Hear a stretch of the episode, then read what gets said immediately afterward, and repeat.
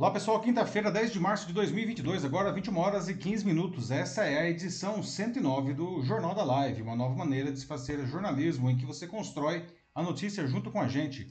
Eu sou Paulo Silvestre, consultor de mídia, cultura e transformação digital e vou conduzir hoje a conversa e comigo o Matheus, como sempre. E aí pessoal, tudo bem? Boa noite, sejam bem-vindos a mais uma edição. Matheus, não faz aí o responsável pelos comentários, não, ah, e também ele é o responsável pela moderação da sua participação aqui no Jornal da Live. Para quem não conhece o Jornal da Live, não, ele acontece sempre às quintas-feiras a partir das 21 horas e 15 minutos ao vivo no meu perfil do LinkedIn, do YouTube e do Facebook. Ah, e a partir da sexta-feira ele vai é, gravado como podcast nos principais plataformas do mercado. Você pode escolher a sua plataforma preferida, não procure lá pelo meu canal Macaco Elétrico, siga o Macaco Elétrico e você pode ouvir também, se você prefere, como podcast, o Jornal da Live. Nós sempre trazemos cinco assuntos ah, de importância para o Brasil e para o mundo, não? E enquanto a gente vai dando aqui as informações, vocês vão dizendo o que, que vocês acham sobre isso daí aqui nos comentários das lives mesmo nas três plataformas. E aí o Matheus ele seleciona não, os, os, os, comentários e a gente vai conversando, a gente vai construindo a notícia. Então dessa maneira funciona o Jornal da Live. A gente quer conversar a notícia junto com você.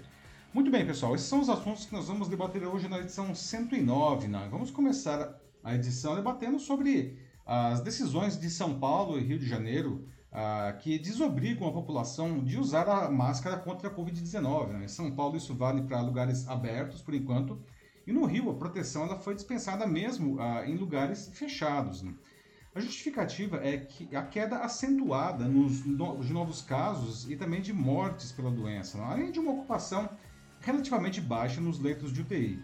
A gente já tem quase 73% da população com pelo menos as duas doses da vacina, não. Mas mesmo assim, muita gente decidiu continuar usando a máscara. Não. Afinal, a gente ainda tem médias móveis diárias de mais de 500 mortes não? e de mais de 49 mil novos casos todos os dias. Então, perguntas, não? Afinal, é seguro abrir mão das máscaras, não? ainda que parcialmente? Ah, quando e por quem elas devem continuar sendo usadas? Não? Quais outros cuidados ainda precisam ser tomados? E será que a gente finalmente, finalmente está chegando ao final da pandemia? Na sequência, a gente vai falar sobre a polêmica criada pelo deputado estadual paulista Arthur Duval, mais conhecido como Mamãe Falei, que voltou, voltou há alguns dias da Ucrânia, né, para onde ele teria ido para ajudar os ucranianos a superar as dificuldades da guerra lá. Né? Mas em alguns áudios, áudios que ele enviou a um grupo de amigos, não, o deputado fez comentários extremamente sexistas, dizendo, por exemplo, que as ucranianas são fáceis porque são pobres, né? e sugerindo que ele vai voltar ao país quando a guerra acabar para fazer turismo sexual. Não. Bom, diante dessa repercussão, Mamãe Falei retirou a sua candidatura ao governo do estado e se desfiliou do Podemos. Agora corre o risco de ser caçado na Assembleia Legislativa. E em sua defesa, ele disse que aquilo era uma, uma coisa que deveria ficar só entre os amigos, né? que jamais diria aquilo publicamente. E aí é que fica a grande pergunta, né? Será que isso muda alguma coisa? No nosso terceiro tema, a gente vai abordar sobre os efeitos da guerra na Ucrânia, sobre a economia brasileira e como isso deve afetar o bolso de cada um de nós. Né? O impacto mais imediato é o aumento da inflação puxada pela forte escalada nos preços dos combustíveis. O governo bate cabeça em como resolver essa situação. Não? As propostas são difíceis de serem implantadas, para não dizer impossíveis em alguns casos, e entre elas está o congelamento dos preços dos combustíveis não? e subsídios, mas isso esbarra em interesses da Petrobras, que é uma empresa que deve dar lucro para os seus acionistas, né? e até mesmo dos estados e dos municípios que podem ver uma queda na sua arrecadação. O fato é que desde o início do conflito os preços já estão subindo. Hoje mesmo subiu de novo, né? Gasolina e diesel. O que a gente pode fazer, pessoal, para se proteger disso? Não? Depois vamos debater sobre uma pesquisa recente sobre a satisfação dos clientes com diferentes setores da economia. E, em último lugar, ficaram as empresas de telefonia. Não? As mais bem avaliadas foram as de comércio eletrônico. Infelizmente, essa péssima posição das teles não chega a ser uma surpresa. Nossas empresas, historicamente, encabeçam listas de reclamações em órgãos de defesa do consumidor. As principais ca é, causas desse são o serviço deficiente não? e o atendimento de baixa qualidade. Por que, gente, que isso acontece há tanto tempo, não, sem uma mudança apreciável? Será que não é possível melhorarem os serviços e o atendimento? Não? E como sempre, Encerrando a edição, a nossa notícia bizarra de hoje, que é bem bizarra mesmo, né? Bom, o Brasil né, se tornou um paraíso de hackers e de cybercriminosos, infelizmente. Inclusive, a gente já debateu esse tema aqui mesmo no Jornal da Live, né? Em diferentes contextos. Mas um caso no interior de São Paulo, recente, há alguns dias, chamou atenção quando um bandido ficou com pena da vítima no meio do golpe. Ele estava aplicando o golpe e ficou com pena. E, e, essa decisão inusitada não foi porque a vítima, que já é, é uma senhora idosa, não, ela tinha passado mal. Não. E aí isso despertou a compaixão no golpista. Não. Como ele mesmo explicou, né, ele disse que ele era um golpista, não, é, ele estava desistindo porque ele abre aspas, só dá golpe em quem merece. Essa parte é sensacional, não? Ah, mas eu fico pensando, quem é que merece levar um golpe, gente? Mas enfim. Bom, pessoal, então vamos começar agora aqui o nosso nossos debates aqui da edição 109 do nosso Jornal da Live, né? Como já foi adiantado, uh, vamos começar a edição debatendo sobre as decisões de São Paulo e Rio de Janeiro que desobrigam a população de usar a máscara não contra a Covid-19, não. Quem mora em São Paulo não precisa mais usar as máscaras contra a Covid não, em lugares abertos. E no Rio já não é mais obrigatório nem em lugares fechados. Não. Mas será que já dá para abrir mão dessa proteção básica? Não? Muita gente está achando que ainda não. Né? Apesar de se observar uma queda acentuada não, nos números de novos casos e de mortes pela doença em todo o país, e também de uma ocupação relativamente baixa nas, na, nos leitos de UTI não destinados para a Covid, a gente ainda tem médias móveis né, diárias né, de mais de 500 mortos e de mais de 49 mil novos casos. Né. Nesse cenário todo, a vacinação joga a favor. Não? O país já tem quase 73% da população com pelo menos duas doses da vacina. Né? O Rio está um pouco abaixo dessa média nacional, está com 69,7%. Na São Paulo é o estado com mais vacinados, a gente tá, já está aqui com 82,2%, com um esquema vacinal completo. Né? Ah, vale dizer que o Brasil só conseguiu chegar nesse cenário de esperança, não, porque a população justamente decidiu aderir em massa à vacina. Não. Então, umas perguntas que eu já deixo aqui antes de trazer mais informações. Você acha seguro não abrir mão das máscaras? O que, que você, aliás, pretende fazer de agora em diante? Né? Porque no final das contas, né, o fato está liberado, se alguém quiser continuar usando, pode continuar. Né? O que, que você pretende fazer? Não? Ah, quando e por quem ah, essas as máscaras ainda precisam é, ou é sugerido que continuem sendo usadas, não? E outros cuidados, eventualmente, que precisam ser tomados, não? E a grande pergunta, né, que todo mundo quer saber, será que a gente finalmente está chegando no fim da pandemia de Covid-19, né, gente? O Rio tomou a decisão primeiro, não. Desde terça, o uso de máscaras em espaços fechados no Rio de Janeiro não é mais obrigatório. Uh, o uso já era facultativo em espaços abertos desde outubro lá no Rio. São Paulo, né, desde quarta, desde ontem, a gente não precisa mais de máscaras em áreas externas, não, ambientes abertos de estabelecimentos, escolas, é, na praia, não, é, trilha, calçada, estádio, parque, lugares abertos, sem teto, não precisa mais. Em locais privados, como por exemplo, áreas comuns de condomínios, não, ou os espaços abertos em bares e restaurantes. Daí a decisão é do dono do lugar, tá? Se tem que usar ou não a máscara, tá? Ah, segue obrigatório o uso de máscara, de máscara em todos os espaços fechados, né? inclusive aí salas de aula, né? ônibus, metrô, transporte público em geral, escritório, ou seja, o lugar está fechado, continua usando. Não? Mas o, a expectativa é que o Estado, não, o governo, ele flexibilize também o uso de máscaras para ambientes fechados aqui em São Paulo até o fim desse mês. Não? Ah, uma coisa que é importante, não, a apresentação do, do comprovante de vacinação, né, a famosa carteirinha de vacinação lá, não, é, ela continua sendo obrigatória para eventos que aconteçam em locais fechados, ou seja, tem que tomar vacina para participar do evento. Né?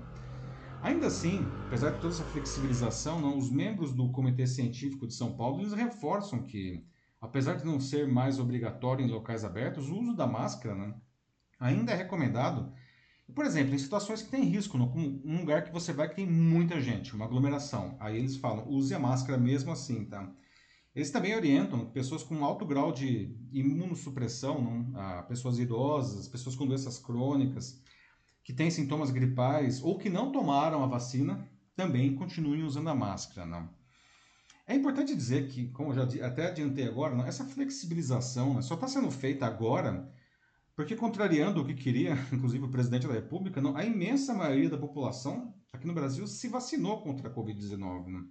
Né? e usou as mesmas máscaras não, durante esses dois anos. Em menor escala também, ah, foram evitadas aglomerações sociais, não? São, é, são esses fatores né, que agora estão indicando aí uma possível proximidade né, do, do fim da pandemia, felizmente. Não? Espero que não apareça mais nenhuma variante aí, não? Omicron, Decepticon, né? enfim. É, os enfim, Autobots chega, não. Chega realmente. Espero que nada disso aconteça e a gente consiga finalmente se ver livre disso daí, né? Então, pessoal, agora eu gostaria de ouvir de vocês, não? O que, vocês acham né, da, da, flexibilização do uso de máscaras? Vocês acham que já é seguro, que dá para fazer isso mesmo? Ou vocês vão continuar usando, é, pelo menos em locais fechados, que a gente está no Rio, não, ou mesmo quando isso for liberado aqui em São Paulo? Enfim, como que vai ser para vocês a história do uso da máscara de agora em diante? Não? Outros cuidados que vocês é, vão continuar tomando? Ou vocês acham que realmente acabou tudo e agora é só alegria? É, estamos finalmente chegando aí ao fim da pandemia, pessoal. O que, que vocês acham? E aí, Matheus, o que o pessoal está dizendo aí?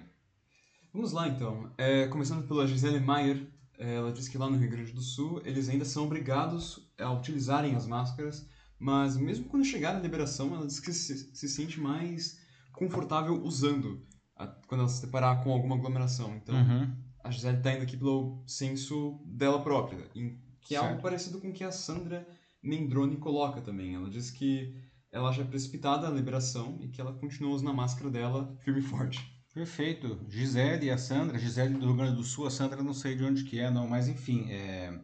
de fato, né, por mais que o, os governos liberem a, o uso de máscaras no Rio de Janeiro, né, em espaços abertos, isso já está desde outubro, não, a decisão de, de continuar usando a máscara, obviamente, é de cada um, né.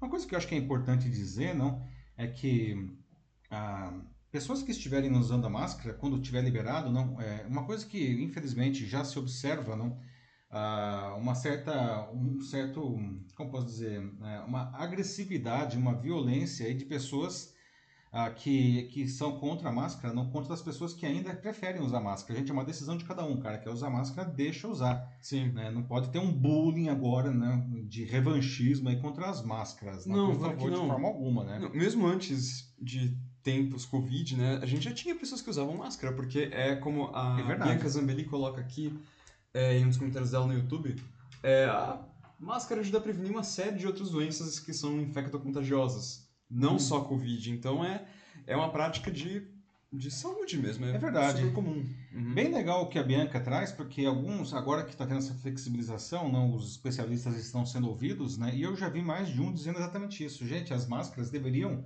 É, pessoas que estão, por exemplo, sei lá, eu tô com uma, uma, uma dor na garganta, tô com gripe, mas eu preciso ir trabalhar, não?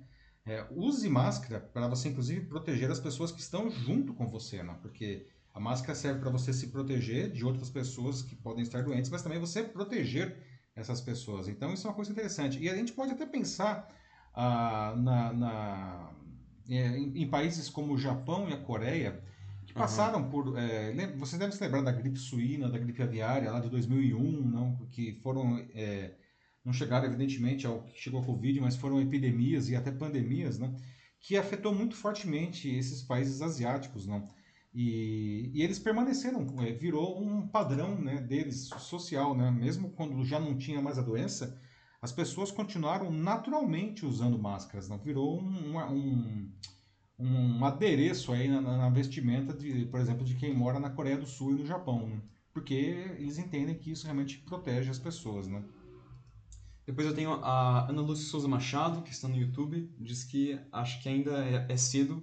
Apesar de ser um, um, porre usar máscara, diz que ela ainda acha cedo. É, a Bianca Zambelli, que eu já li um comentário antes também, ela tem uma outra dela aqui, também no YouTube, em que ela diz que em lugares abertos, sem aglomeração, ela acha até mesmo válido. Mas em lugares fechados, sem chance, assim. É, acho que quando você...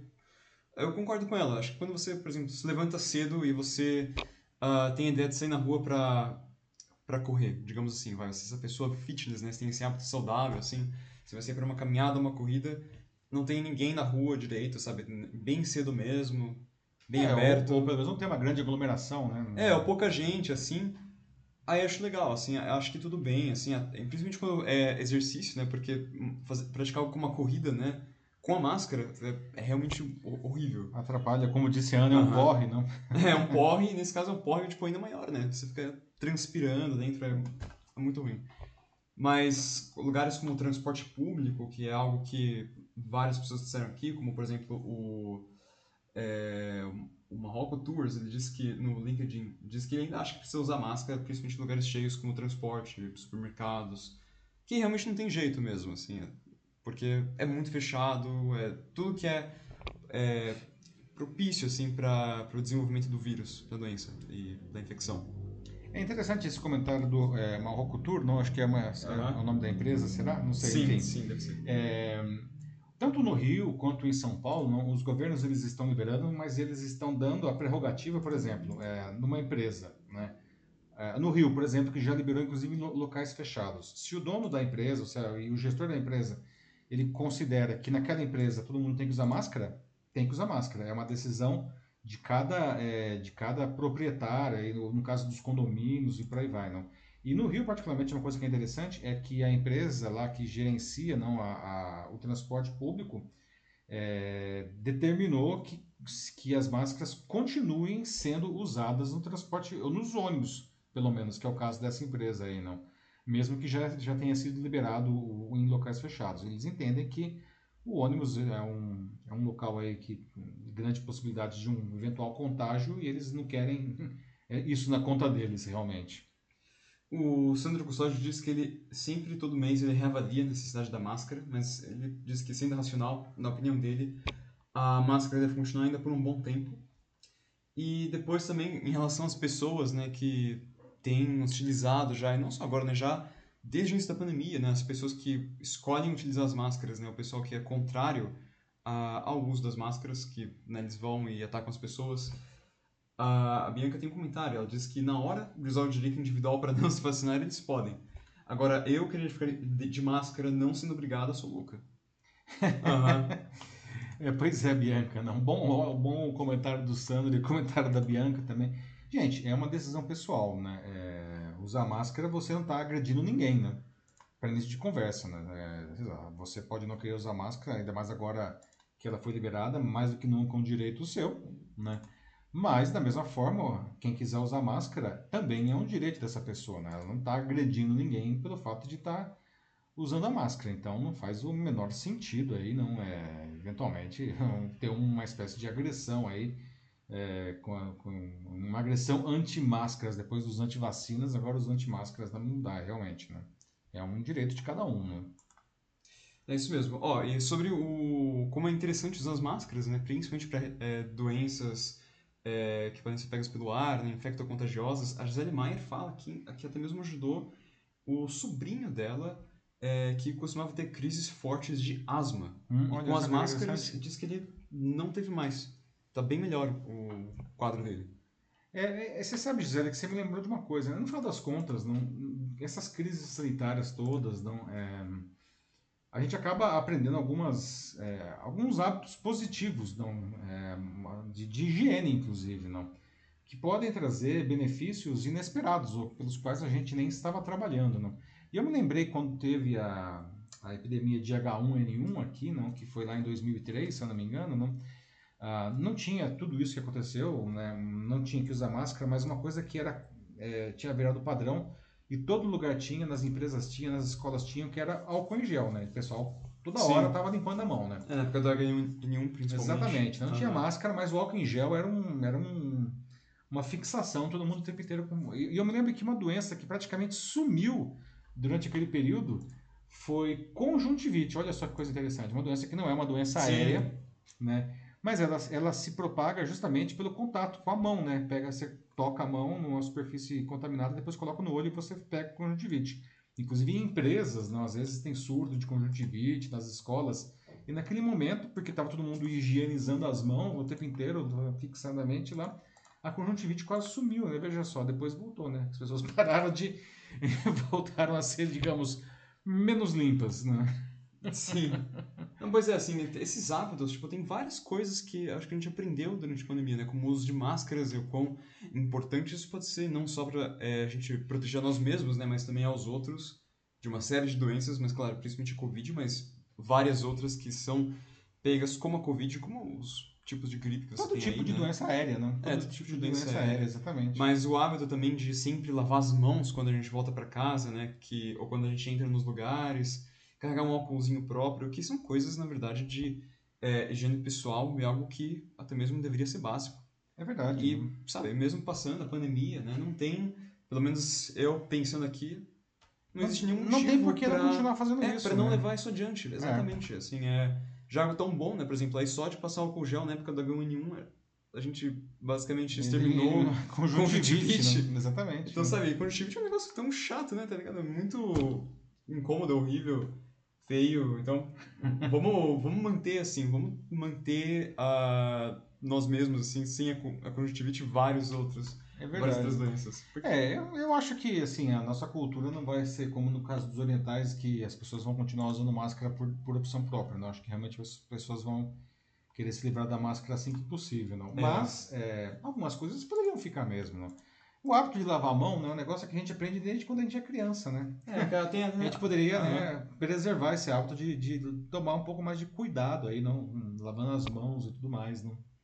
É, Tem até aquela musiquinha, né, do lava uma mão, lava outra, eu não sei, não lembro quem, de, de quem é Não mesmo. sei, também, não o negócio sei. eu acho que é Discovery Kids, assim, mas putz, eu não lembro aí. Quem se lembra de quem fez a música aí do lava uma mão, lava outra, coloca aí, por favor. o Denis- nos nosso amigo. Denis Castro está aí, na, já aqui. Denis, nosso amigo cineasta, e é, o posto, é o posto de referências aí, né? É, a Ana Lúcia Souza Machado diz que, é, sinceramente, ela acha que quando tudo isso aí passar, o povo vai esquecer. É, possivelmente. é, mas, sabe, acho que algumas pessoas vão levar isso adiante. Pelo menos algumas. Acho que não é uma coisa que a gente pode, acho que jogar fora também. E tem valor, né? Enquanto algumas pessoas manterem isso vivo, então pelo menos a gente vai ter algumas pessoas que vão continuar seguindo com isso. Então, é, para mim já, já é alguma coisa, pelo É menos. verdade. É, né? Aham. O pessoal vai esquecer muita coisa, realmente, não? É, mas eu espero que fique um residual aí, alguma coisa na cabeça aí, na cachola, não? Que no... Como o hábito de lavar a mão mesmo aí, não? Que Aham. já seria um grande ganho aí, não? Palavra cantada. Obrigado, é, Magali Boguspal. Obrigado. Obrigado, Magali, obrigado. É isso aí, é isso mesmo. Nada como ter bastante gente assistindo, que tem sempre alguém aí que nos ajuda aí com as peraí, peraí, né? peraí. Opa, opa. Agora ah, veio a Nando Souza Machado que diz que é o Castelo Ratimbum. É, mas, é, mas Palavra Cantada é, é o nome da música, que eu realmente não sei. Não, a palavra cantada é um grupo É também. o grupo. Mas Sim. é. Não. Mas então a gente tem aqui dois. Temos uma Castelo- controvérsia agora. Castelo. Ratimbum. e também a Bianca Zabelli falou: ah, não era Castelo Ratimbum? Ih, não sei agora.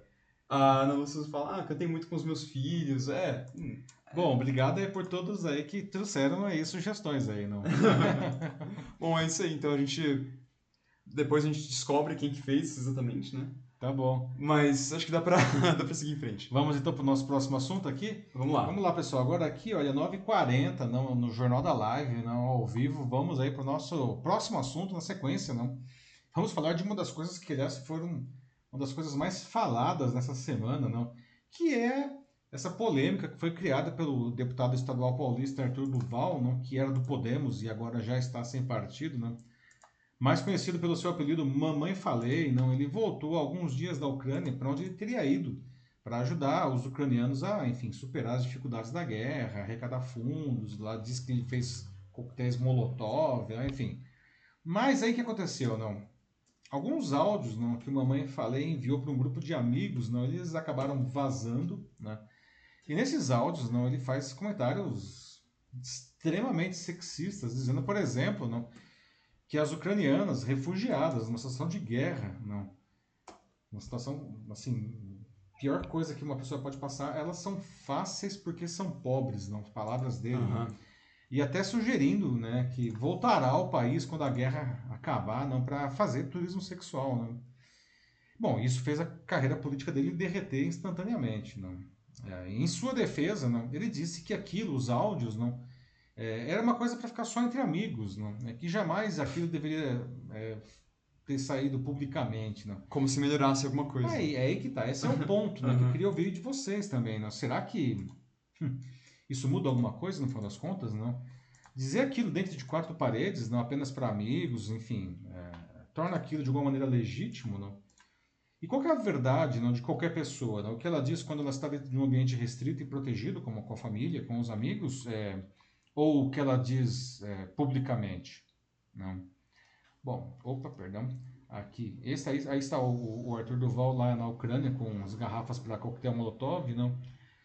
Diante dessa repercussão né, dos áudios, o Mamãe Falei retirou a candidatura ao governo do estado que ele ia fazer pelo Podemos. Não, aliás, ele já se desfiliou do partido, né, que abriu um processo é, disciplinar contra ele, não, e tá, foi execrado aí por diferentes políticos, inclusive o pré-candidato à presidência da República, Sérgio Moro, do mesmo Podemos, não, que disse que jamais subiria em um palanque com ele. Não.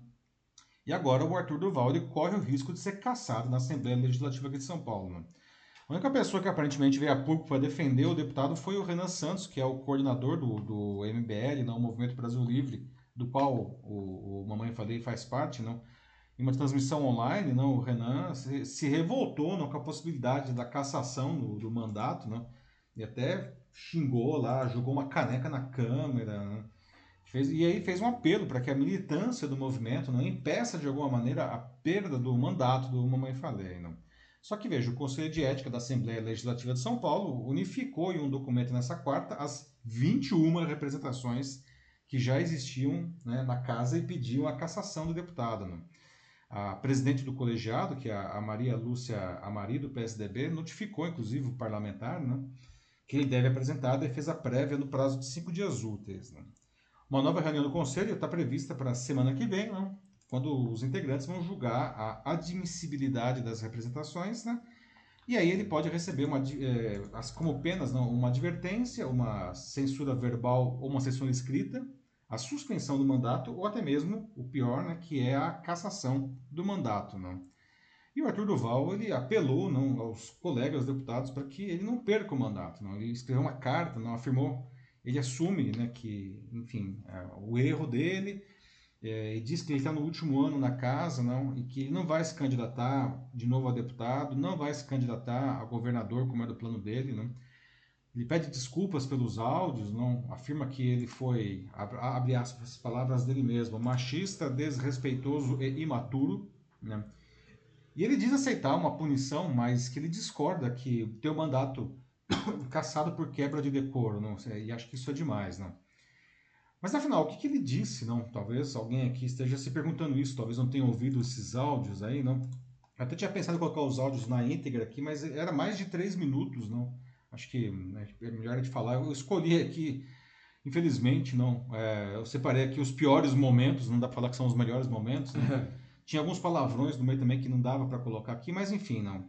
Então, nesses áudios, ele disse o seguinte, não, agora tudo aqui entre aspas, né, várias frases pinçadas. A primeira, que aí acho que é a mais grave, não, as ucranianas são fáceis porque são pobres.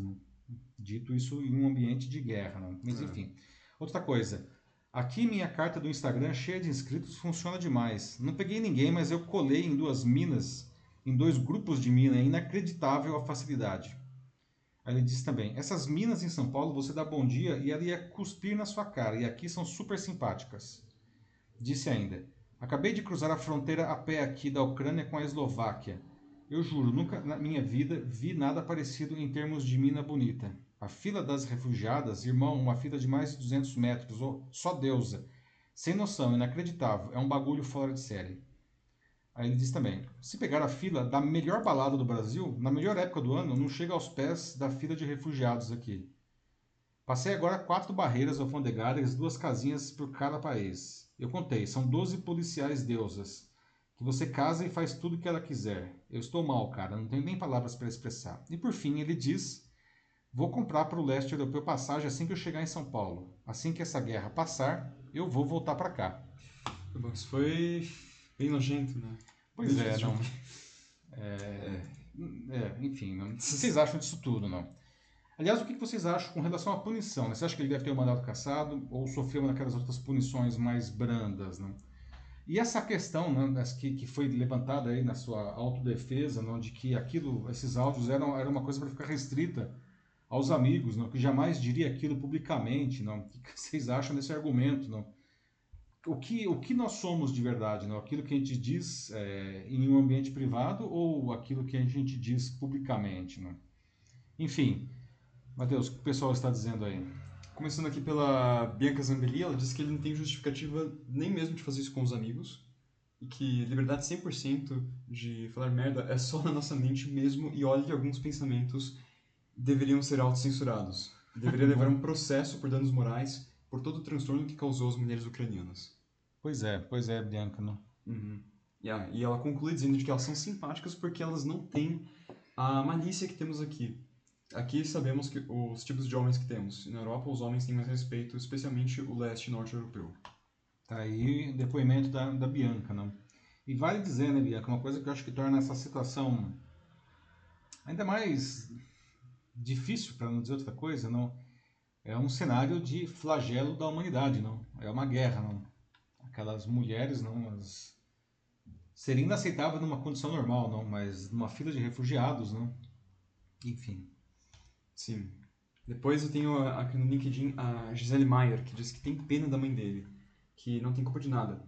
Tem certeza, assim, que que é assim, tipo, talvez pensando nela como a, como a mãe, que ele não falou isso e tudo mais. É, a Gisele fala que ela queria ver se fosse alguma mulher da família dele que estivesse no meio da guerra, tendo que sair da casa e sofrendo os horrores do conflito, para ver se realmente seria a mesma coisa. Pois Provavelmente é. não. É, né, Gisele? Poxa vida, não, uh, as histórias de horror não estão se avolumando nessa guerra. E não, inclusive, tem aí tudo bem essa, essa, essa segunda guerra, que é a, a, batalha de narrativas aí, não. Mas pessoas que estão ali, essa guerra ela tem uma particularidade, não? até isso foi debatido aí no meu vídeo de segunda-feira? É a primeira guerra que está sendo transmitida ao vivo, não pela imprensa, pelas pessoas que estão ali, não pelos próprios soldados, não. Os soldados estão fazendo transmissões no TikTok, não. Então é difícil você não ver o que está acontecendo ali, não? E, e são cenas são atrozes, não? É, a, a, situação realmente é, é, enfim, inexplicável e inaceitável, não? Depois eu tenho a Ana Paula aqui no LinkedIn que ela diz que a atitude do Arthur Duval foi imatura, que não concorda com a postura dele e se a gente refletir, tem várias outras figuras públicas que tiveram comportamentos inadequados e absolutamente nada aconteceu. Ah, certamente, Ana Paula. Não? Nessa semana mesmo, não? na semana aí em que se comemorou o Dia Internacional da Mulher, a gente viu alguns comentários para lá de infelizes, para não dizer outra coisa, né? Ah, com relação a isso, não? Como um cidadão aí que disse que as mulheres estão praticamente integradas à sociedade já, não? Uhum. Queria saber exatamente o que, que significa essa frase, não? Pois é. Uh, depois eu tenho aqui a Ana Luz Souza Machado no YouTube, que diz que ela não tinha visto o que ele falou, mas infelizmente existem machos, porque chamar de homem um cabra que fala assim de uma mulher é uma ofensa aos homens de bem, ela fala. Realmente. Pois é, né, Ana? Não. Bom, mas os áudios estão aí na rede, não? coisas da internet, não? nunca mais esse negócio vai desaparecer, não. Se você quiser ouvir, não sei se realmente vale a pena, mas enfim já fiz essa seleção aí dos piores momentos, não, mas está aí disponível na rede, não. É uma pena realmente, não, porque né, eu como representante do gênero masculino quero crer que não somos todos assim, não. Obrigado pela parte que nos toca aí, Ana. A Bianca Zambelli fala até de que ela nem usa o termo macho, porque os machos do reino animal certamente respeitam mais as fêmeas do que pessoas como Arthur Duval. Bom, isso é um ponto, né, o, o, Bianca, não? Ah, esse tipo de desrespeito é uma característica, infelizmente, é, do ser humano, não? É, os machos, não, ah, do reino animal, não, eles, enfim, não tem esse tipo de malícia problema moral, é, é, ou malícia, não? É, pois é, tá, tá difícil mesmo. Tem, é, tem bastante homem ruim por aí, infelizmente. É. Mas, enfim, espero aí que deu tudo certo também lá no conflito da Ucrânia, que a gente é, pois quis é, o passe, tipo... Eu não acho que vai passar logo, não né? Vai mas passar que... logo, infelizmente. Não. A gente vai até falar um é. pouco aqui de um, um, outro, um outro tema que tangencia isso daí, mas infelizmente esse conflito ele tende a, a ser longo e ficar cada vez mais, mais violento e mais irracional. Não. Torçamos para que não aconteça isso, não mas é, o negócio está ficando cada vez mais feio lá. A Rússia, infelizmente, não, não está conseguindo atingir os planos que ela tinha. Né? E o Putin não é um cara que gosta de é, perder, né? Então é por isso que eu acho que essa guerra vai demorar um tempo ainda. A gente vai ter que, infelizmente, é. sofrer isso daí. Sim. Bom, vamos até lá, vamos torcer pela Ucrânia e ajudar uhum. da forma que a gente puder. Exatamente. Bom, vamos. Próximo assunto, Matheus? Vamos seguir. Uhum. Muito bem, pessoal. Agora aqui, ó, 9 horas e 53 minutos aqui, não? É, no Jornal da Live, não? Ah, e a gente vai para o nosso próximo terceiro tema aqui, não vamos abordar falando de guerra, não vamos falar de efeitos da guerra da Ucrânia, não? Ah, sobre no caso a economia brasileira especificamente, como que isso pode afetar o nosso bolso, não? o bolso de cada um de nós, não? O impacto mais imediato para quem está aqui do outro lado do mundo, não em outro hemisfério, é o aumento da inflação, né? puxado pelo, pela forte escalada nos preços dos combustíveis. Não? O governo está aí tentando né, é, descobrir como vai resolver essa, esse angu de caroço aí. Né? E algumas das suas propostas são, infelizmente, pelo menos até agora, não, são propostas aí difíceis de serem implantadas, para não dizer que elas são impossíveis. Né? Primeira coisa que foi sugerida aí, não, congelamento dos preços dos combustíveis, não, que a gente sabe que esse negócio funciona mal, né, por uhum. experiências passadas, e fazer subsídios, não. E isso dessas duas coisas, o que acontece? Isso vai contra a Petrobras, não, que apesar de, enfim, de o governo federal ser o acionista majoritário, é uma empresa de capital misto, tem acionistas e ela tem obrigação, né, até por uma questão de governança, não, ela tem que dar lucro, não. Ah, e os estados e municípios também perderiam, hein, no caso de arrecadação, né. O fato é que, desde o início do conflito, né, os preços dos combustíveis já estão subindo. Hoje subiu de novo. Né? O que, que a gente pode fazer para se proteger disso? Alguém aqui tem alguma ideia, pessoal? Gostaria de colocar aqui na mesa. Todas as ideias são bem-vindas aí. Né? Olha só os preços que não param de subir. Né? O resultado imediato. Ah, uma coisa que está que é, é, que tá piorando ainda esse fator não, é que ah, entre as sanções que o mundo está impondo, né, e particularmente aqui nesse caso os Estados Unidos, não, os Estados Unidos decidiu que ele vai parar de importar petróleo da Rússia. Né, os Estados Unidos importa é, petróleo da Rússia, né, como mais uma sanção. Né, e aí isso faz aumentar o preço dos combustíveis no mundo inteiro. Né, uma decisão do país lá né, faz.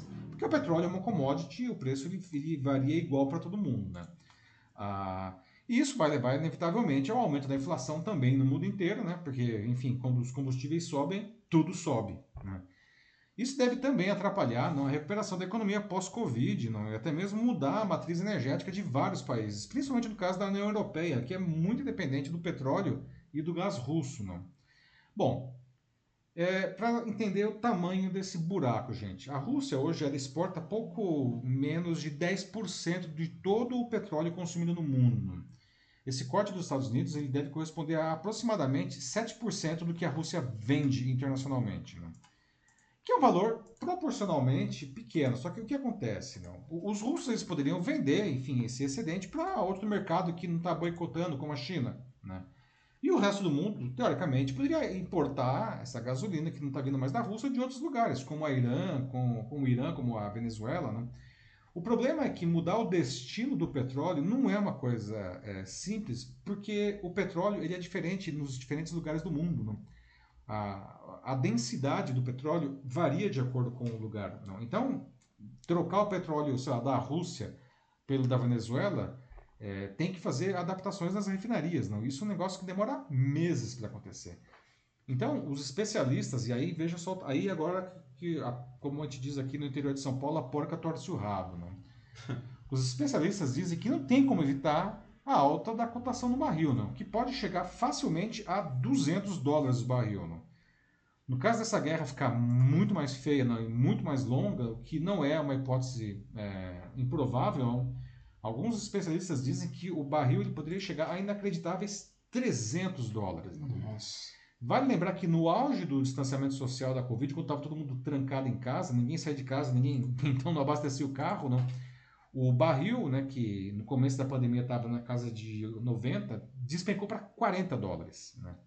E aí, enfim, a, a, a, Covid diminuiu, né, retomou a economia, e aí começou, o pessoal começou a abastecer de novo o carro, e o preço subiu e encostou na casa dos 100 dólares. Estava né? 100 dólares antes da guerra. Né? Em duas semanas de guerra, o barril já está em 140 dólares. Né? Pode chegar a 200, pode chegar a 300.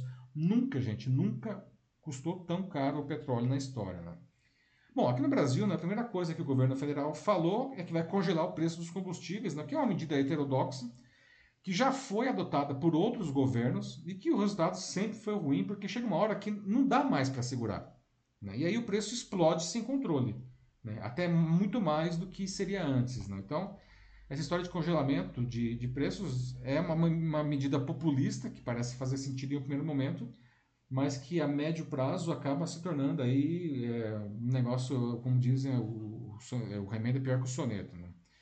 E aí, como resultado, só do governo sugerir a hipótese de, de, de congelar os preços, as ações da Petrobras desabaram 7% no começo da semana, numa, numa batida só. Não?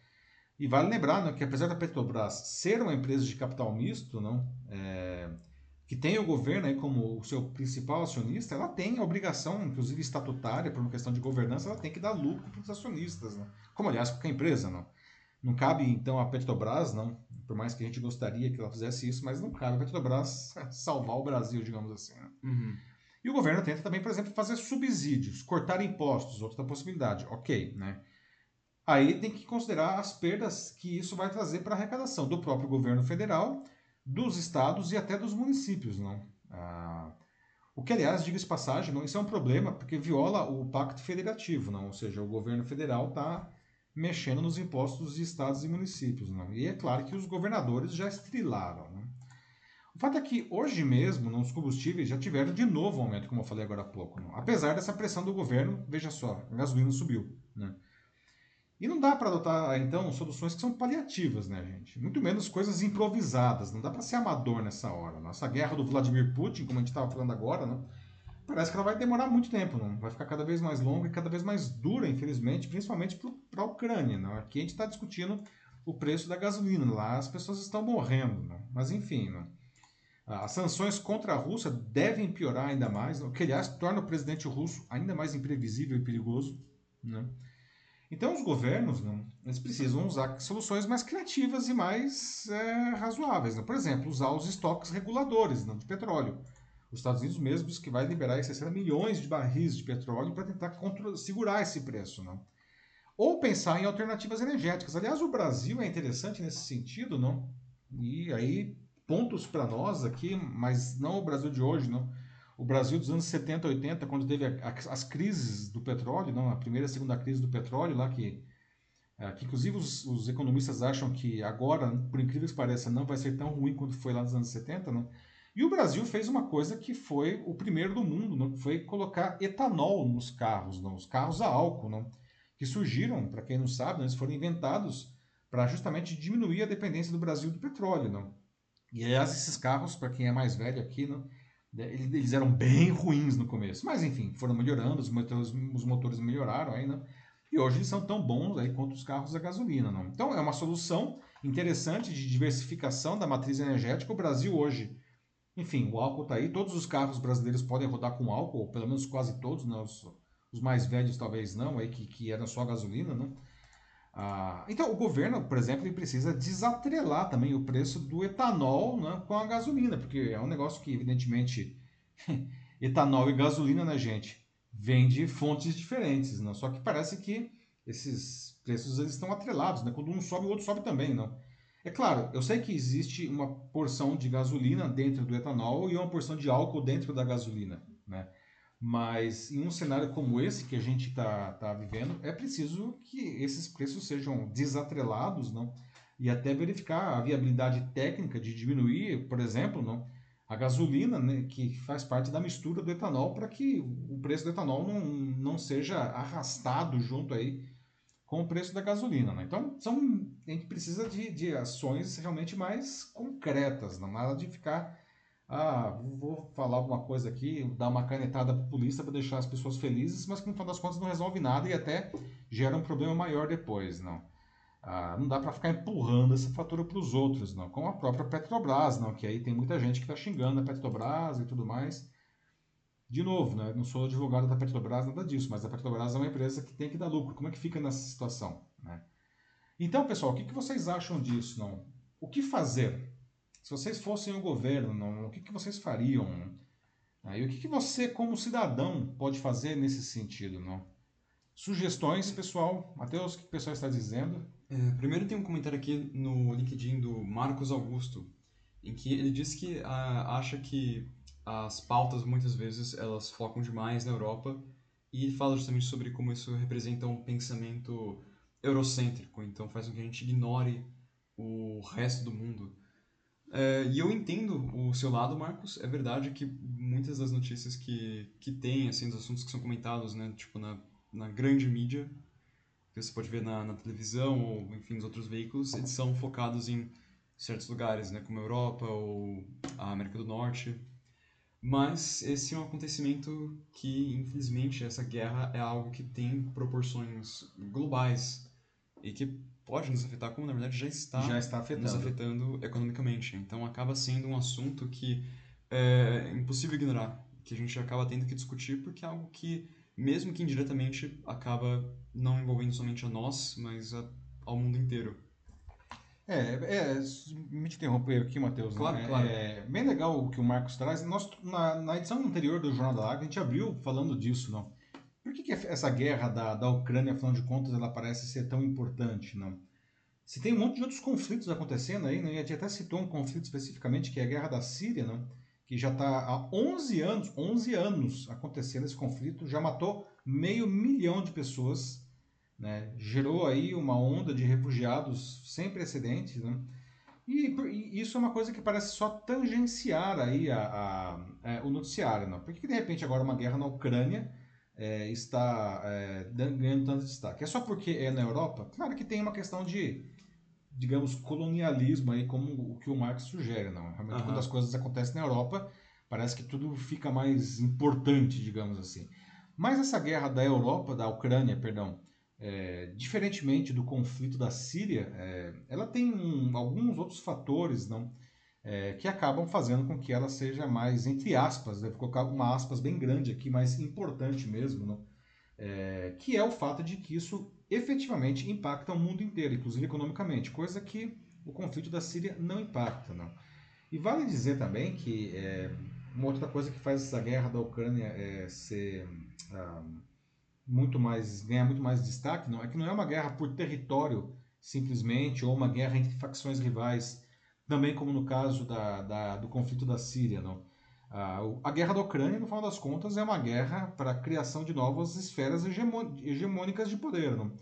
A gente pode estar vendo aí o, nascimento de uma nova guerra fria, não? que teria de um lado é, os Estados Unidos e a Europa, né? e do outro lado a, a, Rússia e a China, não? e o resto do mundo que se vire para escolher onde vai ficar, de qual desses dois lados vai ficar. Não? Que tudo leva a crer que é como vai se dividir o mundo de agora em diante. Não? Então, é um conflito é, indubitavelmente importante, não é simplesmente pelo fato de ser na Europa. É, fugimos um pouco da pauta, mas eu acho que é bem legal aí o comentário que o, que o Marcos trouxe, vale Sim. fazer essa, essa observação. Acho que foi uma, uma adição boa mesmo. Obrigado, Marcos. É, agora, é, voltando aqui para alguns comentários, tem a Ana Carolina Sandoli no YouTube, em que ela disse que para o meio ambiente natural seria ótimo diminuir o uso do petróleo. Isso sem sombra de dúvidas já. Uhum. Muito tempo já que a gente sabe disso. E ela disse que também está achando ótima a diminuição do uso dos agrotóxicos importados da Rússia. Uma pena só que esse, esse valor representa apenas 20%. Mas é alguma é, coisa. no caso ali ah. são os fertilizantes, né? São, no caso não são agrotóxicos. Aí me corrija se eu estiver errado, mas acho que a gente está importando mais os é, problemas com os fertilizantes lá da, da Rússia, que, aliás, não é, geram impacto para a gente aqui. A gente está tendo que descobrir de onde a gente vai tirar todo esse potássio, todo esse fosfato aí, não. É, mas, é, Ana, você traz um ponto importante que é a diversificação da matriz energética, não? Sim. A, que é, existe aí não todos esses compromissos para zerar a emissão de carbono até 2050. Alguns países colocam até 2030, né? Ou pelo menos regiões de alguns países como a Califórnia falam vamos zerar aí a, a emissão de carbono até 2030, não? É, além disso, efetivamente ser muito bom né, para o meio ambiente, não? Para eliminar aí os gases de, de efeito estufa, não? É, em uma situação como essa, de uma guerra, não? É, se a Europa dependesse menos já aí do petróleo e do gás é, é natural, é, do gás natural lá da, da Rússia, não? A, a, situação seria muito menos dramática, não? E olha que a Europa tem é, uma, um parque eólico e solar bastante desenvolvido, não? Uh, mas não o suficiente para dizer não estou nem aí para a Rússia, não preciso do seu petróleo, do seu gás. Não. Uh, isso é um sinal aí. Infelizmente, esses investimentos não são feitos de uma hora para outra. Não construir um parque eólico para não depender mais do petróleo, infelizmente, duraria meses, anos, eventualmente, no sentido de captar recursos e tudo mais. Não. Mas não fica aí um, é, um alerta, não? Se não é pelo amor, é pela dor, como diz o ditado, não? Sim. E tá doendo, né? Tá doendo no mundo inteiro aí. Então, o comentário da Ana é, É. bem interessante aí, porque precisamos diversificar aí a matriz energética. E também não é, ah, tudo é eólico agora. Não é assim. Diversificar é diversificar mesmo, não. O Brasil, por exemplo, tem uma matriz energética extremamente é, é, ligada às hidrelétricas, que criou-se uma narrativa de que elas são uma energia limpa. E de certa forma elas são, É mesmo uma- no sentido é. de que elas não poluem a atmosfera, não. Mas é uma meia verdade no É final. uma meia verdade, não? Porque para Uhum. você construir um- uma hidrelétrica, você destrói não? biomas inteiros quase, não? Assim, a área alagada não é, é, é imensa. E a gente tem uma mania de grandeza aqui no Brasil de que tudo tem que ser grande, as maiores usinas, isso aqui. Quando na verdade fazer os, várias usinas menores, não, elas seriam inclusive muito mais eficientes do que fazer uma Itaipu lá, enfim. Mas legal, Ana, obrigado aí pelo comentário. Sim, não, e esse, esse papo, né, essa conversa de ter que diversificar a matriz energética é uma coisa que, como você falou, né, não é algo que um investimento que você pode fazer da noite pro dia, né, que até mesmo pode levar alguns anos. No entanto, é um assunto que já vem sendo debatido há, há muitos Há anos. muitos anos, né? E há sempre, né, sempre tem essas Exatamente. reuniões entre os líderes e eles sempre falam as mesmas coisas. Assim, a gente continua aqui na nossa missão, a gente vai diminuir todas as emissões até 2030, 2050 zerar por completo, e isso já o que? Quase 10 anos ou mais? Mais, não. se Mais, for né? pensar aí a, a COP do Rio lá na década de 90, é, Rio 90, e- é, uh, 93, não? Por- por Rio aí, assim. 94. Mas verdade, né? né? A primeira grande cúpula do clima foi o Rio de Janeiro, aqui no Brasil mesmo, em 94. De, já, e de lá para cá, não. Muito pouco foi feito, né? pelo menos assim, do que poderia ser feito. Mas é que falta tudo isso, gente, né? Não vamos ser inocentes aí, né?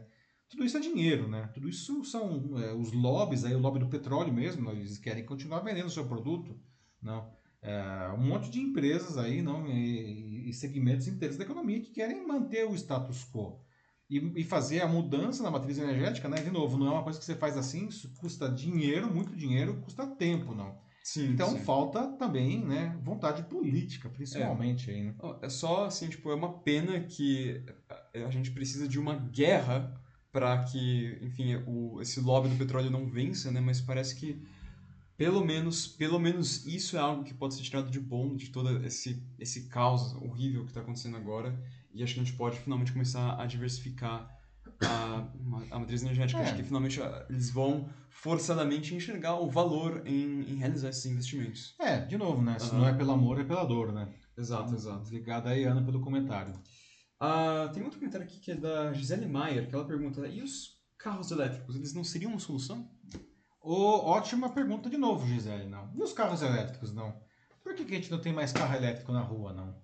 Eu queria muito que meu carro já fosse elétrico. Por que, que meu carro não é elétrico?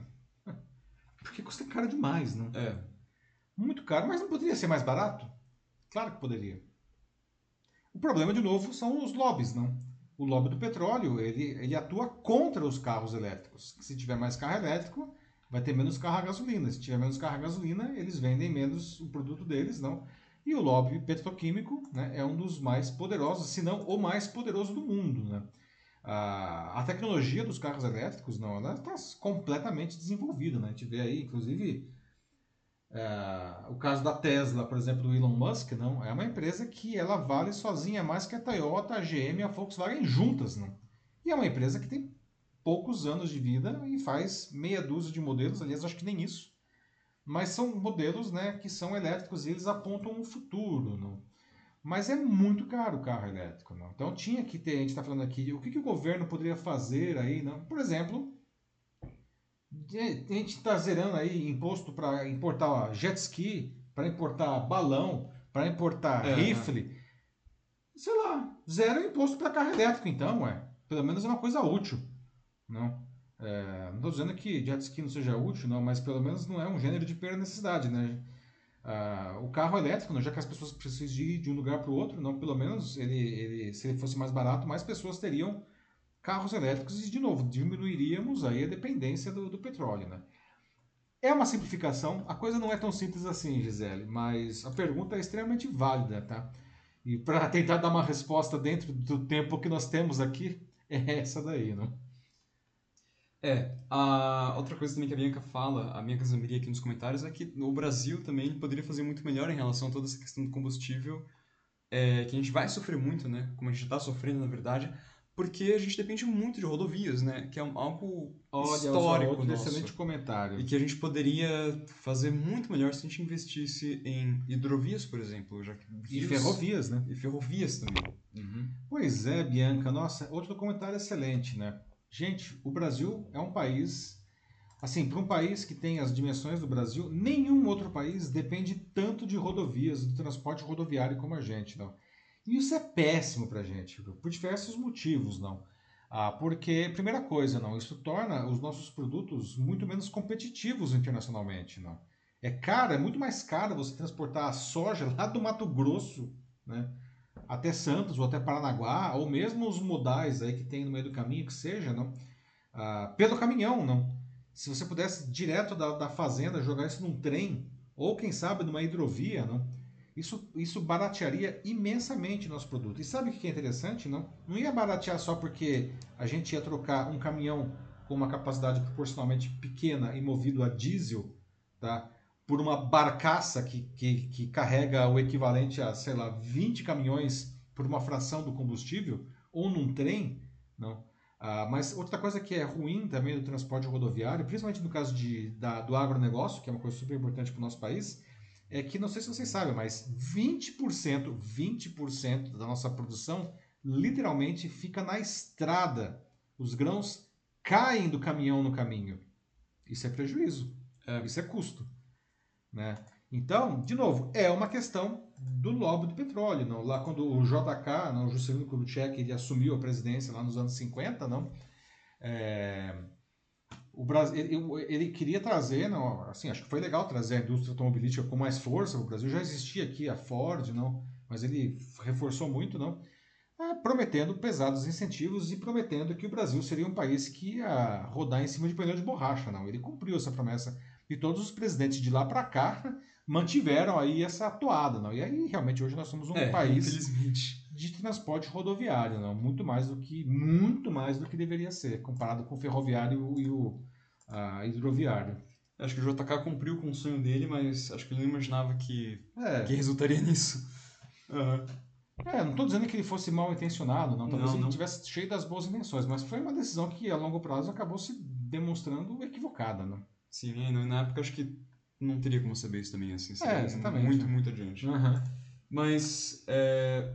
bom, acho que é isso aí. É isso. Uhum. Vamos para o nosso próximo assunto agora. Atenção, pessoal, 10 e 15, não?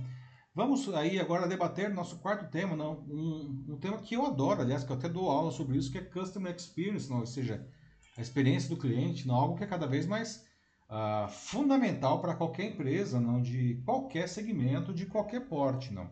E uma pesquisa recente sobre a satisfação dos clientes com diferentes setores da economia, que foi feita pela empresa Solo aqui no Brasil, não? apontou em último lugar as empresas de telefonia. Não? As mais bem avaliadas foram as de comércio eletrônico. Né? Bom, infelizmente, nessa péssima posição aí das teles, não chega a ser uma surpresa. Não. Essas empresas, historicamente, aqui no Brasil, encabeçam listas aí de reclamações não, em órgãos de defesa do consumidor. Pessoal, vocês concordam com esse resultado aí, não? Como é a sua experiência com empresas de telefonia? Não? Por que, que essa percepção do consumidor com elas é tão ruim, né? vocês podem dar o seu depoimento, né? há tanto tempo, não sem aí uma, uma mudança apreciável, né? será que não é possível essas empresas, afinal de contas, melhorarem os seus serviços e o seu atendimento? E quanto que vocês valorizam, né? agora vocês como consumidores, né? quanto que vocês valorizam a experiência que uma empresa oferece para vocês na hora que você vai decidir fazer uma compra ou, enfim, contratar um serviço ou manter um serviço? Quanto que a experiência não é, é, pesa para vocês. Né? A, Solo CX ela levou, uh, ela considerou não, a opinião de quase 66 mil consumidores sobre 190 marcas não, entre 2020 e 2021 aqui em São Paulo. Foi uma pesquisa fechada em São Paulo. Tá? A metodologia né, foi avaliar o indicador chamado NPS, que é o Net Promoter Score, não? que, que é a principal métrica de satisfação aí de clientes no mundo. Não? Quem trabalha com isso sabe, come NPS com farinha. Não? Sabe, é, é, todo mundo aqui já passou por isso daí. Sabe aquela pergunta, sei lá, você, usa um serviço, não? E aí vem aquela pergunta, não, no final. De 0 a 10, qual a chance de você recomendar o nosso serviço a um amigo? Isso é o NPS, gente, né? Ah, por essa métrica, para vocês entenderem como que funciona isso daí, não? Sei lá, você dá nota de 0 a 10. Quem dá de 0 a 6 é considerado um detrator da marca. Ele, ele fala mal da marca, não, não gosta dela, não. Quem dá 7 ou 8, ele é um consumidor neutro, nem cheira nem fede. Né? E quem dá nota 9 ou 10 é um promotor. Né? Aí depois eles pegam todas as notas não, de um determinado período, fazem aí um comparativo, eles subtraem o percentual não, de todos os detratores né, do percentual de promotores, ou seja, todo mundo que deu 9 ou 10 menos todo mundo que deu de 0 a 6. Né? E aí esse, os neutros são ignorados ainda. E aí esse número, né, é, que pode variar de menos 100, que seria 100% de detratores, até mais 100, que seria 100% de promotores, esse número é o NPS. Né? E aí na pesquisa, as teles amargaram a lanterna com um NPS de 8 pontos. 8 é uma coisa assim, é baixíssimo, gente. Isso é uma coisa, tipo, pessoas perdem empregos por isso daí, não. A marca tem praticamente a mesma quantidade de detratores que tem de promotores, não. Ou seja, está muito, muito mal na fita mesmo. Aí depois de baixo para cima vieram os bancos, né? São enfim, em penúltimo lugar, mas veja só, já tinha 40, né? Foi um salto ainda de 8 para 40. E o terceiro pior colocado foram os supermercados que tiveram 41, né? Motivos, né? Os motivos para as empresas de telecomunicação ficarem tão mal, não, segundo os clientes, é duas coisas: qualidade do sinal e o atendimento. Duas coisas muito ruins. No caso dos bancos, o que pesou? Limite de crédito baixo, né? e o pacote de tarifas. Né? O pessoal não gosta de pagar aquelas tarifas do banco. Né? Quem ficou mais bem posicionado, como eu estava dizendo antes, foi o comércio eletrônico, né? que ele cravou aí 61 pontos no NPS, né? um placar já mais confortável. Né? Foi seguido pelo setor de alimentação, que fez 51, 58 pontos, não? e o terceiro setor foi moda e vestuário, que fez 57. Né? Qualidade do produto e variedade foram os que receberam as eh, mais reações positivas no e-commerce. O pessoal gosta da qualidade dos produtos, da variedade. Né? E, por outro lado, eles acham que o custo-benefício e o prazo de entrega ainda é ruim. E olha que melhorou muito, hein, ultimamente. É, lembra que antes, sei lá, a gente pedia uma coisa pelo e-commerce, demorava uma semana para chegar se fosse uma coisa grande, não? ou dependendo do lugar que, que você mora, mora não. hoje esse mesmo produto, sabe, você compra uma geladeira no dia seguinte, está na sua casa, às vezes no mesmo dia. Tem aí é, empresas fazendo entregas em duas horas, não? então a logística melhorou muito, até mesmo por conta da pandemia. Não? Mas enfim, pessoal, o que, que vocês acham desses resultados? Acham que as teles realmente merecem ficar em último lugar e o e-commerce ficar lá na frente? Não? Como que é a experiência que vocês têm com essas empresas? não? E no caso das teles, como eu falei, não, poxa vida, sempre você pega a lista do Procon, quem são as piores empresas, as teles, não? Desde, parece que desde sempre, não? Por que, que isso não muda, não? Por que, que isso não muda? O que, que vocês acham, pessoal? Será que não dá para mudar? Será que não dá para melhorar o atendimento, não? Será que não dá para melhorar essa experiência? Como que é a experiência, aliás, que vocês têm com essas empresas, não? E aí, Matheus, o que o pessoal está dizendo? Bom, a Gisele Maier disse que ela nunca comprou nada pelo telemarketing. E isso porque tem operadora que chega a ligar ela 10 vezes ao dia. Também eu. Bom, não chego nesse nível aí, Gisele, mas também já recebi, acho que do mesmo lugar, umas três vezes diferentes, assim. Foi sempre naqueles horários estratégicos, né, do mercado de trabalho. Então, hora do almoço e final é. da tarde, né, perto do fim do expediente, sempre, sempre assim. Bloqueei muitos, muitos robôs já.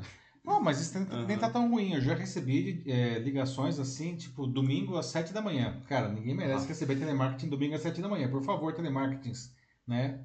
Tipo, tô dormindo, né? Ah, mas é, é, esse negócio de, de, de telemarketing burro, para não dizer outra palavra, não, é um problema mesmo. Não. É, vira e mexe, é, eu tenho aqui, naturalmente, a minha tela e sou cliente, né? Estamos falando graças a ela. Mais de uma ocasião, a, a, empresa, né, na verdade, isso acaba sendo terceirizada. Você fala, ah, ok, vamos dar uma desculpinha porque é um terceirizado, mas não dá para desculpar o cara ligar para mim para vender o serviço da empresa que eu já sou cliente. Meu amigo, eu já sou cliente da empresa, você não sabe disso, não é uma informação meio básica, né? É, ou tinha lá um, um, filtro que nós tínhamos aqui não, há muitos anos, a gente gostava do produto, mas eu Joguei fora o Uhum. filtro, porque toda semana uma, uma, uma empresa que fazia manutenção me ligava para fazer a manutenção do tal do filtro. Toda semana, eu não aguentava mais assim, né? Porque não era interligado aquele sistema, né? Então é uma experiência péssima, né? Eu, eu gostava do filtro, mas eu falei, quer saber? Adeus filtro. Joguei fora, comprei um outro filtro para não ficar recebendo aquelas chamadas insuportáveis. Então você vê aí que o telemarketing agressivo pra caramba teve o efeito contrário. Exatamente, não. É, aí a Magali pergunta aqui no LinkedIn, mas o que, que não faz com que não há, exista interesse das teles em atender bem? É falta de concorrência real? Ah, excelente pergunta, Magali, não? Por que, afinal de contas, não? As teles não melhoram, não? E você já deu a resposta não? É, esse setor é um setor um tanto, ainda que de uma maneira informal, não? É um tanto cartelizado. A gente tem basicamente hoje quatro empresas no Brasil fazendo o atendimento a 215 milhões de habitantes. Aliás, não, daqui a pouco seremos três empresas, não? Porque a Oi, né, já vai ser vendida, já foi aprovada a venda dela, ela vai ser dividida, vai ser fatiada, não? Entre a Vivo, né, a TIM e a Claro, que são as três restantes, né? Então, o que acontece, não, e, e- é que, enfim, é um acordo aí, não informal de novo, né? Isso, porque isso inclusive é proibido por lei, não? Cartel é, é uma coisa proibida por lei, não? Ah, em que as empresas oferecem serviços semelhantes, pacotes semelhantes, com preços semelhantes, com o mesmo nível de qualidade. Quer dizer, é, o, o cliente ele acaba virando refém desse serviço ruim? E melhorar um serviço não é, custa dinheiro, mas a, a grande pergunta, né, em, um mercado ah, ah, maduro, não, ah, e moderno, não, as empresas elas têm que ganhar ah, os clientes pela qualidade do seu serviço, não. E aqui, na verdade, é, parece que esse segmento não não está tão preocupado assim, né? Porque sabe que o concorrente é tão ruim quanto, não. E aí fica essa situação que é isso que nós vivemos, não? E aí estão sempre, sempre ficando na rabeira aí das listas de, de enfim, de satisfação dos clientes, não? Sim. É, ó, além disso, a gente também tem a Bianca Zambelli, que tá dando aqui algumas experiências é, não muito maravilhosas que ela teve. Ela fala assim, olha, na TIM aparece pop-up na tela do celular dela oferecendo coisa paga. E ela não consegue mexer o celular até clicar em OK e é, contratar a coisa ou, ou cancelar. Ou seja, mesmo que ela não queira, ela é obrigada a clicar no OK para que ela entre em contato, só para que ela cancele, para que ela possa voltar a usar o celular dela sem que ela seja infernizada por um maldito pop-up. E isso é o fim da picada, né? Aham. Assim, ou seja, você está sendo obrigado a consumir uma propaganda para usar por um, um serviço que você já paga por ele, não? Que é, no caso é o celular, não? É, aí a Ana Carolina Sa- Sandoli fala, nossa, mas cadê o órgão público que deveria proteger o consumidor nesses casos? Boa pergunta. Aham. Onde está o órgão público que deveria proteger o consumidor nesses casos? Comprado, talvez. Eu não vou dizer que é comprado, mas é, é- é que também não ah, é braço curto, né? Ah, e de novo a questão dos lobbies, não? Tem o Procon que é o órgão que defende o consumidor, mas em última instância, não? Quem é o cara que deveria regular essa coisa toda? A Anatel, né? E como todas as agências que foram criadas lá na época do governo do Fernando Henrique, então a Anatel, a ANEEL, a ANAC, a Anvisa, né, que está na moda falar da Anvisa agora, né? são agências não, que servem para regular o mercado, para defender o consumidor. Mas o que a gente vê aí, em muitos casos, é que é- elas regulam o mercado para proteger as empresas, não em detrimento do consumidor. Não? Sim. Então, o Ana, respondendo a sua pergunta, está lá em Brasília. É. Bom, aí depois eu tenho a Ana Lúcia e a Bianca também, aqui mais uma vez, falando sobre algumas decisões drásticas que elas chegaram a tomar para tentar é, conseguir um pouquinho de paz contra as teles. A Ana Lúcia Machado disse que ela entrou no site Não Me Perturbe, Não Me Perturbe e bloqueou tudo. E a Bianca Zambelli, ela disse que é, baixou um aplicativo que faz basicamente a mesma coisa, bloqueia automaticamente todo o número que não está na lista dos contatos dela. A melhor coisa que ela fez. Que é uma coisa que eu até faria, mas não sei, às vezes. É uma decisão É. meio radical, né, ô Bianca? Porque às vezes tem pessoas que, enfim, que não estão na sua lista e são ligações legítimas, né? Não é telemarketing, né? É, por exemplo, o RH da, da empresa em que você trabalha. Tipo, É, Aham. você, teria- você tem um trabalho aí de ficar pensando, né, antecipando todo mundo que pode te ligar e colocar lá, não. Mas eu entendo que às vezes a irritação é tamanha não, que você acaba tomando uma decisão drástica, né? A Ana mencionou aí o Não Perturbe, não, que é um site que, aliás, foi criado aí, não, ah, pela própria Anatel como uma tentativa de minimizar esse problema não, de telemarketing, não, que, mas infelizmente não, é, ele não funciona tão bem, né? Porque alguns telemarketings continuam ligando, mesmo que você coloque ali o seu nominho né, no, no, no, nesse site Não Perturbe, não? É, porque basicamente eles eles ignoram por completo. Eles cagam. É, ou seja, eles encontram brechas aí na legislação, não? Para que eles consigam operar aí sem, sem ferir aquilo de alguma maneira, não? E acho que o que mais me irrita também é que a maioria do, das ligações que tem hoje que são telemarketing são robôs. Os robôs me ah, irritam mais, é, né? Isso daí, Matheus, é o volume, é. né? É, a primeira a linha de frente é sempre o robô. Porque o robô, né, o telemarketing, uma pessoa, ela ela, ela, se ela tá ligando, ela consegue falar com uma pessoa só de cada vez, né? O robô, não, o robô ele fala com milhares de pessoas ao mesmo tempo. E ele serve para fazer essa triagem, digamos assim, não? É, tanto no telemarketing ativo quanto no telemarketing receptivo, né, que é aquele quando você liga, não? o robô ele tenta descobrir qual que é a sua necessidade. É, se ele conseguir resolver, ele já resolve. Se é, ele não sim. consegue resolver, teoricamente, ele deve te, te encaminhar para quem resolve. Mas aí vem um outro problema, né? Os robôs também funcionam muito mal ainda. Muito, tem que melhorar muito a inteligência artificial aí. É. é o Sandro fala, né, que o trabalho dele, infelizmente, não permite que ele bloqueie quem não estiver na agenda dele, por uma questão de, enfim, a, a essência do próprio trabalho. Então, é, assim, é por isso que é um pouco difícil mesmo. É, não é uma coisa é. que, tem, que muitos hum, podem. Infelizmente, não dá para às vezes, ter se dar o luxo de fazer esses bloqueios, né? Como o Sandro tá, tá falando aí, né?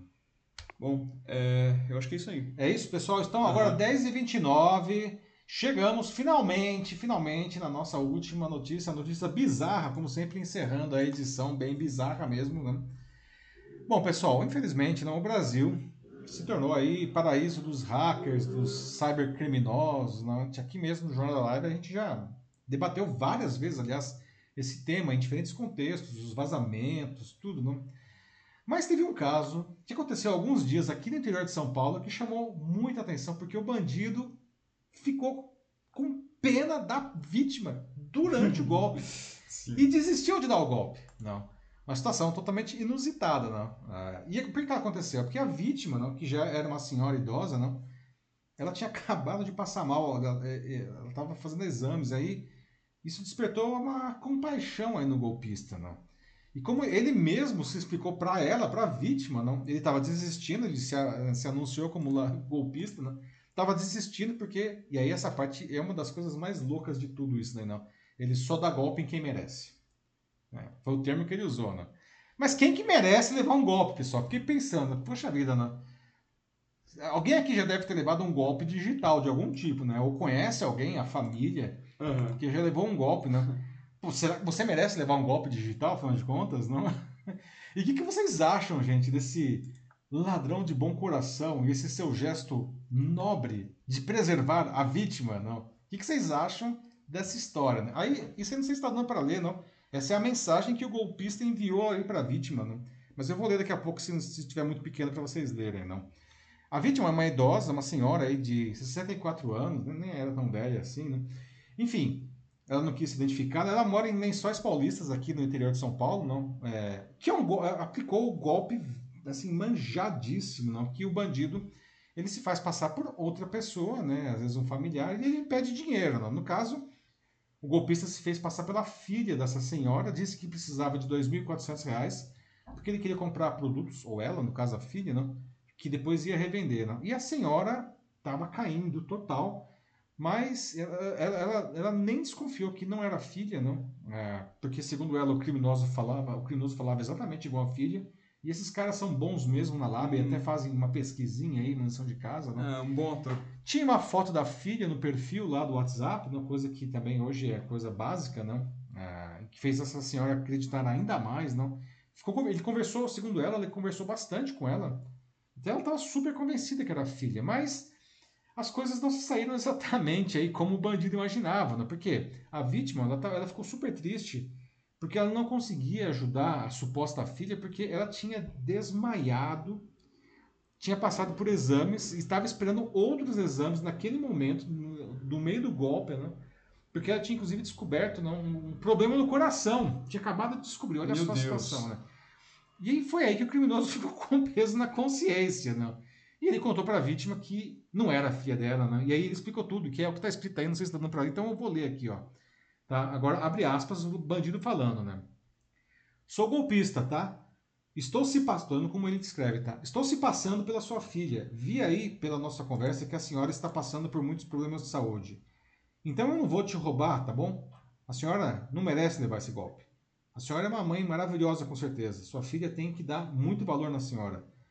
Eu sou da vida errada, mas tenho um bom coração e tenho princípios. Só dou golpe em quem merece. Então fique com Deus. Espero que a senhora melhore de saúde. Tenha uma boa tarde. Desculpe o transtorno.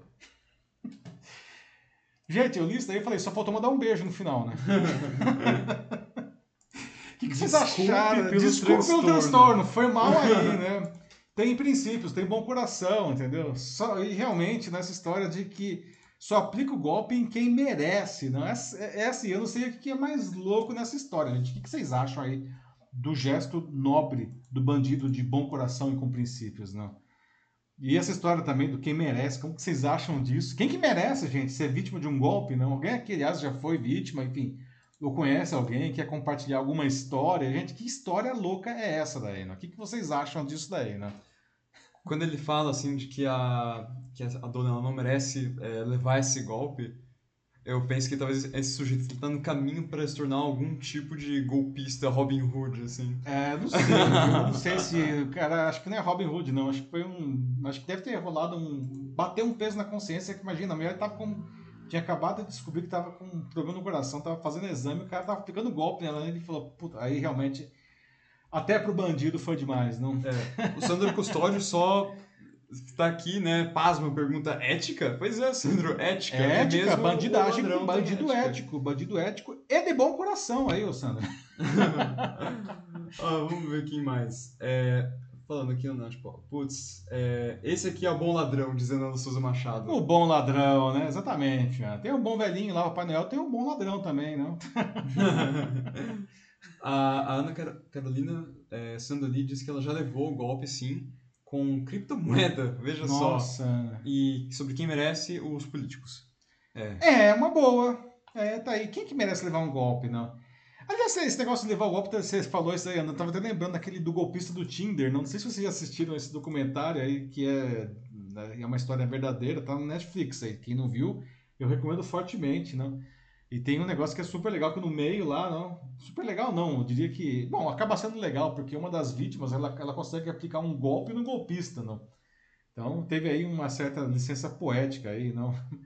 Quem não assistiu, eu recomendo, né? Dar o golpe no golpista, não? Aí a Ana falou, ó, quem que merece levar o golpe? Os políticos. É, tem muito político aí, acho que merece mesmo, viu, Ana? Bem, bem lembrado. É. E foi legal que ela falou da criptomoeda também, porque a criptomoeda por si é um negócio ainda muito muito novo ainda, né? Tipo, que ainda não tá super bem regulamentado. É verdade, né? Tem muita ponto, gente Matheus. que vai, tá entrando nessa história, assim, querendo investir, que, assim, acaba não... Mas que ainda é um investidor novato, digamos assim, né? Então ainda não entende super bem. E aí o pessoal que realmente sabe como é que funciona aproveita e passa muito a golpe, pessoas. Muito golpe, não. É. E, e outra coisa, que, eu- que as criptomoedas, elas são irrastreáveis, né? Sim, Se você passou aquele negócio lá, nunca mais vai achar. É por isso que muitos criminosos, aí, inclusive a gente falou também, de- a gente tá falando aqui de golpes e, né, é o negócio que tá na moda aí, infelizmente, são aqueles é, ransomware, não, que o sujeito invade o computador, criptografa tudo que tem ali e pede um resgate, daí o nome ransomware, não, para liberar o, acesso aos seus dados, não, é, sempre criptomoeda para pagar. Por quê? Porque nunca vai ser rastreado aquilo lá, né? Ah, a Ana Carolina fala também de que em uma tentativa de golpe de WhatsApp há dois anos atrás, é, que ela sofreu, fez com que o, o pai dela voltasse a, a conversar com ela. Eles estavam distantes há alguns anos, mas aí o golpista acabou dando uma benção danada e nem sabe. Acho que o golpista tava, Poxa, tava disfarçado dela aí. que história, Ana. Muito interessante, olha só, né? A males que vem para bem, como diz o ditado aí, não? Que bom, fico feliz aí nesse caso aí, né? Realmente o golpista teve aí uma função aí, não? Interessante, né? O Sandro Custódio tem uma história aqui que ele disse que ele teve um colega que, é, por telefone, ele passou, assim, tipo, quando só na conversa com um bandido, tentando vender um produto qualquer pra ele. Peraí, o amigo do Santos tava vendendo pro bandido, é isso? Não, acho que talvez ele tenha percebido de que o cara era, era um Bandido. golpista e aí começou a fingir que ele era como se fosse telemarketing, assim, tava, tava cagando pro cara mesmo. Que sensacional, mas isso é muito legal, né? Quando você percebe, assim, essa história, aliás, a gente estava falando de telemarketing agora há pouco, não? Tem várias histórias aí também, né, que o pessoal meio que se vinga do telemarketing. Aliás, tem, né, um... A gente nunca, pode esquecer da Judite, não? Quem Ah, daqui não sim. lembra da Judite, gente, né? Um dos, uma das primeiras e certamente uma das mais famosas esquetes aí do Porta dos Fundos, há muitos anos, né? Em que o Fábio Porchat ele tá vestido de azul, não, para sacanear Os a TIM, Blue Man né? Os. Blue Man que faziam Aham. as propagandas da TIM, não, ele tá tentando cancelar, não, e ele sofre profundamente, né? E tem a Judite, que é atendente de telemarketing, e é um vídeo realmente engraçadíssimo. né? Dá pra sentir a dor, assim, Dá só pra na... sentir a dor. E isso porque você nem consegue escutar a Judite, assim, é só vendo o Fábio Porchat gritando Judite, sozinho. Judite, já Por- tem o seu é. nome, Judite. Desculpem Nossa. as Judites, mas é o vídeo, né? É muito bom, vejam se não viram. É, não sei, acho que todo mundo no Brasil deve ter visto esse vídeo. É um vídeo brilhante, assim, né? ficou extremamente popular, né? Se alguém não viu, procura aí, né? Porta dos Fundos, Judite. É, bom, É hoje é isso. só. Aham. Muito bom, pessoal. Ok, então vamos lá, 10h38, estamos encerrando aqui a nossa edição 109 do Jornal da Live, né? Bom, boa conversa, né, Matheus? Muito boa Muito hoje. bom, obrigado aí a todos que participaram, deixando aí seus comentários ou mesmo assistindo, né? Ah, o Jornal da Live ele só acontece justamente graças à participação de todos vocês. Como a gente sempre fala, a gente não quer só dar a notícia, a gente quer conversar a notícia com vocês. Então, muito obrigado aí a todos que participaram. Às vezes a gente não consegue ver todos os- os comentários, mas todos são lidos depois, efetivamente. Eu leio todos eles. Mesmo que você, se você estiver vendo aqui a versão gravada, pode deixar um comentário, tá? Ele vai ser lido. E é isso, muito obrigado. Semana que vem, ah, na quinta-feira, dia 17, estaremos juntos novamente com a edição 110 do Jornal da Live, a partir das 9 horas e 15 minutos da noite, aqui no meu perfil do LinkedIn, do YouTube e do Facebook. Então é isso, pessoal. Boa sexta-feira para vocês, bom fim de semana e a gente se vê na semana que vem. Um grande abraço, tchau, tchau. É isso aí, pessoal. Muito obrigado por mais uma edição hoje. Vocês são 10 aí por virem, também todo mundo que participou, seja ouvindo ou ainda mais comentando. É, venham mais vezes, falem com os amigos, família e vamos lá, vamos junto. É, enfim, obrigado por hoje mais uma vez. É, se cuidem muito, tenham um bom final de semana e é isso. Tchau, até.